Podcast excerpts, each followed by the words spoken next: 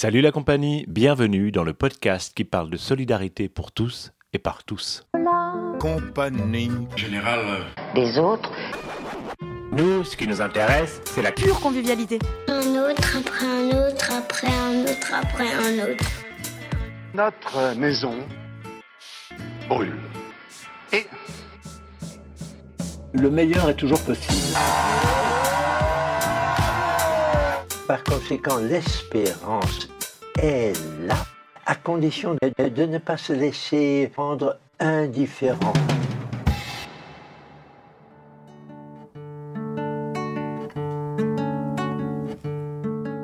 Bienvenue dans ce nouvel épisode du podcast de la Compagnie Générale des Autres, un épisode réalisé avec le réseau international WeShare. Solidarité par tous et pour tous. Ou pour le dire autrement, peut-on tous être acteurs de la solidarité?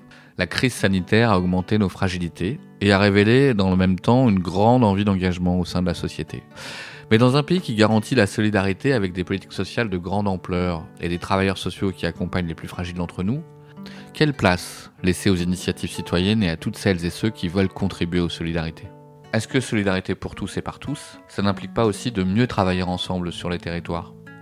On en parle dans ce podcast avec Cyprien Avenel, sociologue à la Direction générale de la cohésion sociale, auteur d'un manuel de l'intervention collective pour les travailleurs sociaux. On en parle également avec Stéphane Vincent, qui est cofondateur de la 27e région, un action tank qui œuvre à la fabrication des nouvelles politiques publiques. On en parle aussi avec Aurélie Saladin, qui est coordinatrice de la coopérative Coopédia. Brigitte Motion-Barret sera également là. Elle travaille au sein de l'association Participation et Fraternité. On écoutera Isabelle Bouillet, éducatrice spécialisée qui est membre de la délégation nationale d'ATD Carmonde, et Sarah Durieux, directrice de Change.org. Et enfin, on écoutera Jean-Marc Sémoulin, qui est directeur d'association d'insertion, mais qui est surtout animateur du PTCE des Mureaux. Nous vous invitons à un voyage au pays des solidarités. Bonne écoute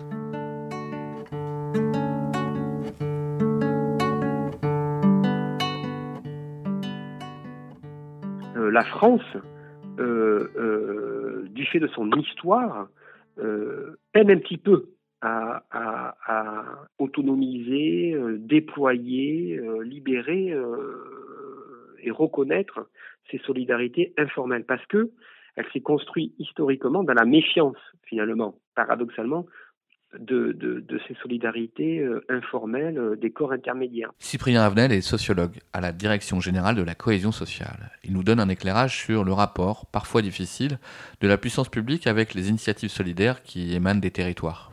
On dit, on, dit aux gens, euh, mobilisez-vous, mobilisez-vous, prenez des initiatives, mais attention, pas sans nous, pas sans le regard institutionnel. Du coup, on est dans un réflexe de la verticalité d'un côté, euh, enraciné dans les gènes, dans la tradition napoléonienne, si vous voulez, et puis euh, ce qui se traduit aussi, euh, je, vais, je voudrais y revenir pour les politiques sociales, à un, modèle de l'action sociale, du travail social, basé très fortement sur l'aide individuelle, alors qu'il y a d'autres modèles d'action sociale dans d'autres pays qui intègrent aussi, non pas en opposition, hein, mais en complémentarité, des approches plus territoriales, euh, euh, euh, collectives.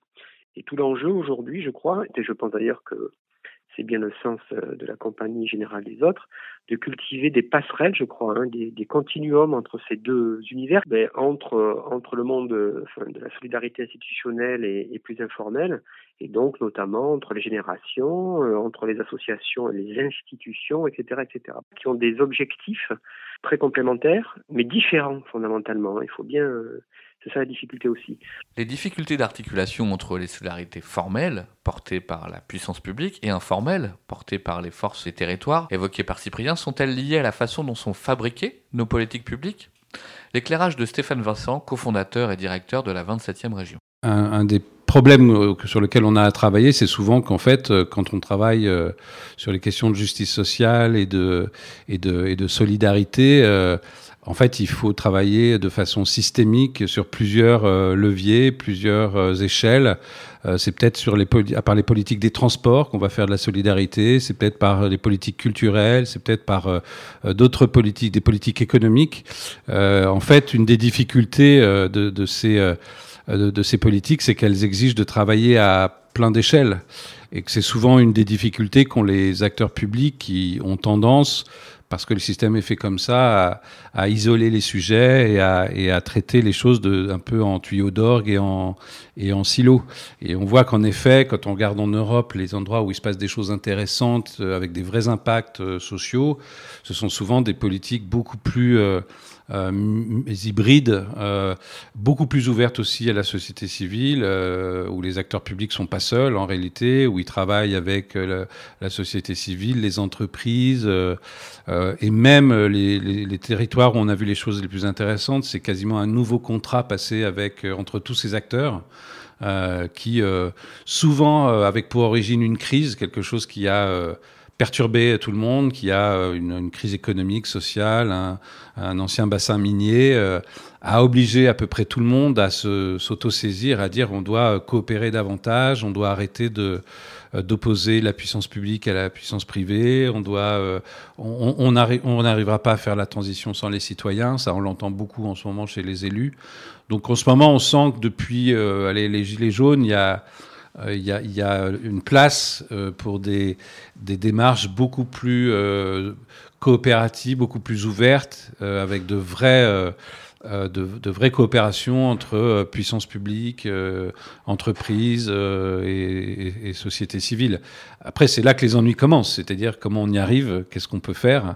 Les ennuis commencent, sauf à mettre au cœur de la relation partenariale l'intérêt des plus fragiles. C'est en tout cas ce que pense Aurélie Saladin, coordinatrice de Coopélia, une coopérative d'incubation pour des projets entrepreneuriaux portés par des citoyens, des travailleurs sociaux et des usagers de drogue. Moi, je pense que ce qui favorise les partenariats et les solidarités entre acteurs, c'est une fois qu'on met euh, nos usagers en fait au cœur de nos, de nos projets et que euh, on met leur, euh, intérêt principal euh, dedans. Et du coup, comme chaque structure a tendance à s'occuper d'un aspect de la vie de quelqu'un, si à un moment donné on s'occupe de la situation d'une personne, eh ben on va se retrouver euh, des acteurs de la santé, des acteurs euh, de l'accompagnement social, éventuellement des acteurs de la formation si la personne est en formation. Et si on la met au centre, bah, du coup on est amené à collaborer parce qu'un être humain euh, c'est pas pas saucissonné, c'est pas voilà, il y a, y a une approche comme et du coup, c'est la même chose quand on porte des projets, par exemple, quand on veut s'adresser à des, à des jeunes précaires. Euh, si on veut prendre en compte la question de la précarité chez les jeunes euh, que euh, par en faisant un focus sur la formation, bah, du coup, rapidement, on va se dire Ah, bah ouais, mais non, la formation, ça ne fonctionne pas parce qu'il n'a pas de moyens de déplacement, parce qu'il n'a pas de vêtements, parce qu'il n'a pas de logement. Euh, donc voilà, et donc du coup, bah, c'est ah bah, je commence par la formation, mais finalement, il va falloir que j'aille voir mon collègue du logement pour savoir s'il pourrait proposer un logement. Et c'est comme ça qu'on est amené à travailler les uns avec les autres. C'est en prenant en compte la réalité de, de, des, des, usagers, euh, en leur redonnant la parole, qu'ils puissent se sentir autorisés à parler de leur réalité aussi. Repositionner les plus fragiles au cœur des coopérations, c'est également important pour Brigitte Motion-Barré, un temps usagée des services sociaux et aujourd'hui salariée de l'association Participation et Fraternité. C'est l'humain d'abord, c'est l'humain d'abord. On passe par l'humain, l'humanité, l'humain. Faut savoir changer les choses, faut savoir faire bouger les choses, faut savoir aussi se faire bousculer par l'autre faut savoir euh, et puis aussi euh, inventer, innover, créer. Pour ça qu'il faut, c'est ce que je dis, hein, euh, il faut qu'on soit euh, en comment au même niveau, voilà, au même niveau. Faut, des fois, il faut se, c'est ce que je dis, hein, il faut se rabaisser. Euh, quand je dis se rabaisser, c'est pas se rabaisser soi-même, hein, c'est de se remettre, euh, de descendre un peu d'un cran et puis de dire bon ben oui effectivement toi tu sais que tu es professionnel, tu sais que tu es animateur, mais devant toi tu as des personnes précaires. Donc du coup c'est d'être normal, d'être simple, de, en toute simplicité. Pour Isabelle Bouillet, éducatrice spécialisée, membre de la délégation nationale d'ATD Carmonde, la solidarité est vraiment l'affaire de toutes et tous. Toutes les intelligences sont là euh, euh, on ne peut pas, on ne pourra pas éradiquer la grande pauvreté sans prendre en compte ces intelligences. Donc l'idée, ça a été de, de, de s'allier avec des personnes qui ne sont pas dans des situations de vie très difficiles et d'ensemble de, de, commencer à penser à faire société en, euh, autrement. Et faire société autrement, c'était de s'allier, d'être à égalité, de penser ensemble et surtout de partir de, de, ce que portent les familles, les aspirations des familles qui sont dans des situations de vie très très difficiles. Donc euh, proposer un projet de société qui permette de faire place à tous. Et, et pour ça, on a à cœur dans ce mouvement depuis toujours, en fait, hein, de démontrer qu'on peut faire autrement. Donc il y a des exemples très concrets, euh, comme euh, par exemple aujourd'hui l'expérimentation qui est en cours avec les territoires euh, zéro chômeur de longue durée, qui sont vraiment un, qui démontrent qu'on peut faire société autrement sur un territoire pour permettre à tous, là en l'occurrence, d'accéder à un emploi un travail euh, qui soit pensé à partir de, ce que les personnes portent en, termes de compétences, et quel que soit leur, euh, niveau euh, de santé, on va dire, d'état, de capacité à faire, chacun peut avoir une place dans cette société et avoir un rôle à jouer, une utilité sociale. Et on voit qu'à partir du moment où, dans ce territoire, on prend en considération les plus exclus, euh, et dans leur capacité, leurs compétences, eh ben, les personnes euh, forcément euh, retrouvent une estime d'elles-mêmes et une place dans, cette, dans ce territoire, dans cette société. On les, on les voit autrement. Donc c'est comment, sur un même territoire, on pense tous ensemble, les entreprises, les associations, les élus locaux, les, les, administrations comme Pôle Emploi, la Directe, etc. on va penser ensemble quels sont les besoins du territoire avec en face quelles sont les, les, compétences que les personnes sont prêtes à mettre euh, à disposition et, auquel, et là on voit qu'un territoire se réorganise à partir des personnes qui euh, étaient entre guillemets euh, exclues, euh, stigmatisées, discriminées, etc. Et d'après Sarah Durieux, travailler avec la diversité des acteurs du territoire implique d'adopter une nouvelle posture. Les mots ont une importance. C'est vrai, quand on dit bénéficiaire, on met tout de suite les gens dans une posture euh, inactive, entre guillemets. Euh, et encore une fois, c'est ça la, logique que moi j'adopte depuis, euh, enfin la logique est celle de, change et puis que moi je trouve euh, qui est légitime, c'est celle de euh, premier concerné, premier écouté quoi. et donc aussi potentiellement premier mobilisé. on n'est pas non plus obligé de se mobiliser quand on est concerné. Je pense que aussi faut pas ni euh, créer euh, des attentes sur les gens qui sont concernés par des problématiques de forcément euh, prendre le flambeau parce que c'est quand même un engagement, c'est difficile, c'est pas toujours facile, mais par contre, euh, il faut s'assurer que les gens qui se mobilisent sont le plus souvent des gens qui sont concernés. Et, euh, et, notamment sur, euh, puisque tu fais référence à la TD Carmonde, je pense que c'est vraiment une révolution euh, qui peut être hyper positive pour les organisations et on va dire les, corps intermédiaires en général, que ce soit les associations, les partis politiques et les syndicats. c'est de sortir d'une approche très centralisée, hiérarchique, très top-down. J'essayais de pas faire d'anglicisme, mais du haut vers le bas, voilà, euh, vers une approche de facilitation en fait. Euh, moi, j'aimerais que euh, ces corps intermédiaires soient des super facilitateurs euh, qui passent pas leur temps à créer des modèles, des programmes, des lignes idéologiques, mais qui passent leur temps en fait sur les territoires avec les gens à voir comment ils les aident à faire émerger les solutions faire émerger des solutions et positionner la solidarité au cœur du territoire, c'est aussi le projet du pôle territorial de coopération économique des Mureaux dans les Yvelines, animé par Jean-Marc Semoulin. Euh, la plupart du temps, sur un territoire, on va faire un diagnostic de territoire, on regarde qu'est-ce qu'il y a qui ne marche pas, et on va mettre des moyens pour essayer de réparer ce qu'il y a qui ne marche pas. Et, euh, et, là, en fait, c'est le, le contraire. C'est-à-dire qu'on va il faut absolument, donc c'est pour ça que vraiment la similitude avec le chantier d'insertion est, très importante, c'est-à-dire que si on commence de regarder qu'est-ce qu'il y a qui ne va pas sur une personne qui, euh, qui, a fait par exemple 20 ans de prison, on va s'effondrer avec elle. Parce qu'il euh, y a tout qui ne va pas en fait, enfin, que ce soit euh, dans n'importe quel domaine qu'on va creuser. Donc on va, il faut absolument arriver à trouver qu'est-ce qu'il y a qui va. Pour pouvoir partir d'un point sûr. Et la plupart du temps, il va dire mais je sais rien faire, je sais pas. Et il va falloir quand même creuser avec lui, lui montrer qu'il a des compétences. Et là, sur le territoire, il ne s'agit pas de dire qu'est-ce qu'il y a qui marche pas au Muro, c'est qu'est-ce qu'il y a qui marche. Donc on a beaucoup travaillé aussi avec la presse, c'est-à-dire qu'on avait été voir le, Parisien, enfin d'autres acteurs euh, locaux en disant mais pourquoi euh, vous, vous parlez euh, toujours enfin, de voitures qui brûlent et de choses comme ça, enfin il se passe d'autres choses au Muro. Ils disaient ouais mais nous tous les jours on doit écrire sur les Mureaux et bah, ceux qui nous donnent de l'info c'est la police et les pompiers. Mais si c'est ça votre difficulté à vous, ben, on va vous alimenter en porteur de projet, en réussite. Et, euh, et euh, du coup, c'est vraiment totalement inversé. Là, en trois ans, on est à 800 articles positifs dans la presse locale et nationale. Alors, les habitants découvrant tout ce qu'on dit de bien sur la ville, ah, mais ça fait un bien fou en fait. Et donc du coup, euh, ah ben, on a aussi envie de mettre des fleurs à son balcon. On a aussi, enfin chacun d'un seul coup a envie d'être participant de cette belle dynamique. Et euh, c'est comment chacun vient agréger son petit plus euh, au lieu de se C'est vraiment redonner le pouvoir d'agir aux gens en se redisant mais c'est ma ville en fait. Redonner le pouvoir d'agir, se faire du bien. Et si finalement cette crise, ce moment si particulier, constituait une formidable occasion de faire évoluer la solidarité?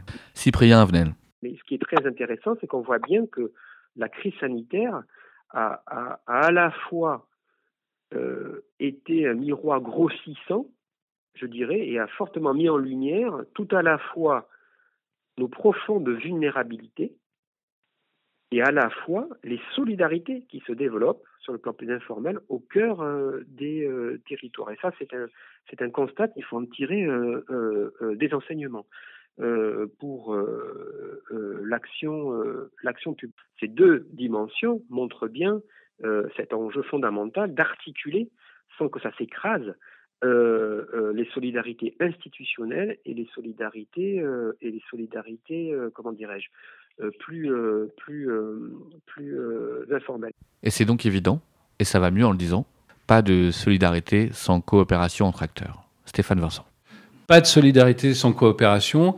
ça nous est dit depuis le XVIIIe siècle par Jean-Jacques Rousseau, qui nous parle du contrat social et nous dit une société tient parce que il y a une coopération permanente euh, qui essaye de tenir, malgré l'adversité, entre euh, la puissance publique, euh, les citoyens, les entreprises et le marché. Aujourd'hui, il faudrait y mettre aussi tout ce qui n'est pas humain, hein, la nature, la biodiversité, etc. Mais par essence, on sait depuis les Lumières et depuis Jean-Jacques Rousseau que une société ne tient debout que parce qu'elle parce qu'elle est dans des formes de, de co-responsabilité et de, et, de, et de coopération. Euh, donc, euh, euh, il faut se départir. Quand on est acteur de l'État, il faut se départir que c'est l'État qui va tout faire. Euh, quand on est acteur de la société civile, il faut se départir de l'idée que c'est euh, la société civile qui va euh, tout changer. Et quand on est un acteur économique, il faut aussi se départir de l'idée que ce sont les entreprises qui vont nous sauver. c'est évidemment quelque chose, c'est un contrat qui, qui, doit être passé, renouvelé, parce que ces derniers temps, il a pas mal souffert de, de tas de transformations sociales, numériques et compagnie. mais c'est on sait depuis longtemps en réalité que c'est à l'intérieur de ce contrat collectif qu'on peut euh, exercer la, solidarité. Articulation, coopération, contrat social, la bonne recette pour une solidarité portée par tous et pour tous? Sais pas, moi, c'est comme si tu fais une tarte aux pommes, par exemple, une tarte aux pommes, ben, la tarte aux pommes, tu as la pâte, donc tu as, le, as celui qui a créé la pâte, tu as, les pommes, c'est celui qui a épluché les pommes et qui a coupé les pommes, et puis après, tu as, la cuisson, ben, c'est celui qui sait gérer la cuisson. Ben, c'est ça, en fin de compte. Donc, et, la société, c'est ça. Et la solidarité, c'est ça. Une belle image qui nous suivra tout au long de nos podcasts qui constituent ce voyage en pays de la solidarité. Nous vous donnons rendez-vous très bientôt pour d'autres épisodes. Merci à toutes et tous. Merci beaucoup d'avoir écouté cet épisode de la Compagnie Générale des Autres. N'hésitez pas à le partager et à le noter, cela aide beaucoup. À bientôt pour un autre épisode. Les autres